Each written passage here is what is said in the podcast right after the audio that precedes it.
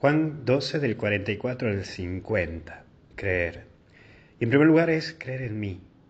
La fe es un don, es saber que tu corazón confía en alguien sobrenatural. La fe se la alimenta, se la protege, y el que tiene fe puede tener un gran caminar en la vida. Fe y razón se complementan y son esenciales en la vida. Hoy Dios te invita a creer y fortalecer tu fe a través de tres ejes.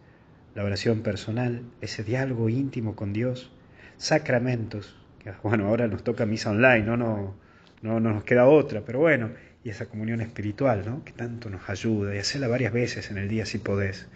Y la ayuda a los demás, ¿sí? Desde poder dar alimento a la parroquia, colaborar a la parroquia, que tengas ahí cerca, hasta este mensajecito por WhatsApp y preguntar cómo te va, cómo estás, qué contás, eso ayuda muchísimo.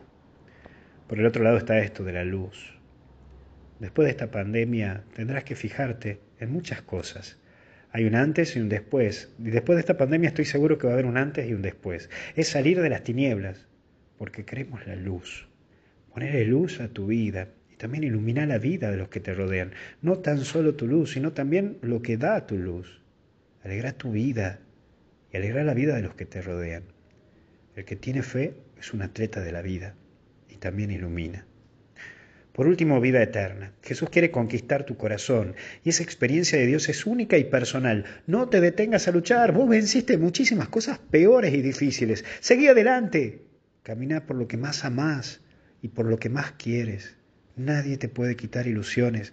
Dios quiere que seas eterno. La vida nos da una oportunidad. Aprovechemos, porque Dios está con nosotros. Dios nos acompaña. Dios te ama y me ama.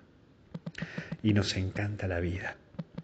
Que Dios te bendiga y te acompañe en el nombre del Padre, del Hijo y del Espíritu Santo. Y hasta el cielo no paramos. Cuídate.